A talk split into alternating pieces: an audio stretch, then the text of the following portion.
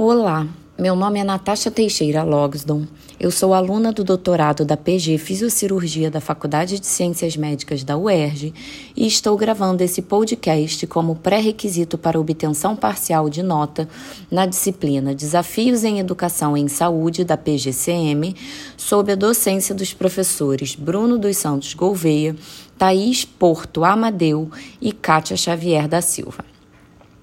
Por ser professora de anatomia e buscar um engajamento constante nas questões que permeiam o ensino-aprendizagem dessa disciplina,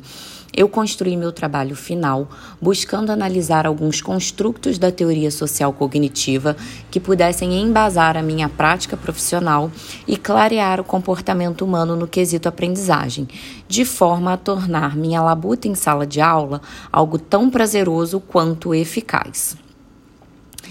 À medida em que se entende a autorregulação da aprendizagem como alicerce que sustenta fatores comportamentais, motivacionais e cognitivos do meu aluno, eu, como professora, consigo traçar um esboço de metas e diretrizes concentrados na gestão do progresso do meu aluno e no uso de estratégias de planejamento, ideias de monitoramento e avaliação projetados para fazer mudanças construtivas no processo de ensino-aprendizagem. Para saber como, te convido a ler o meu trabalho final da disciplina, que desenvolve o pensamento citado nesse podcast. Um beijo!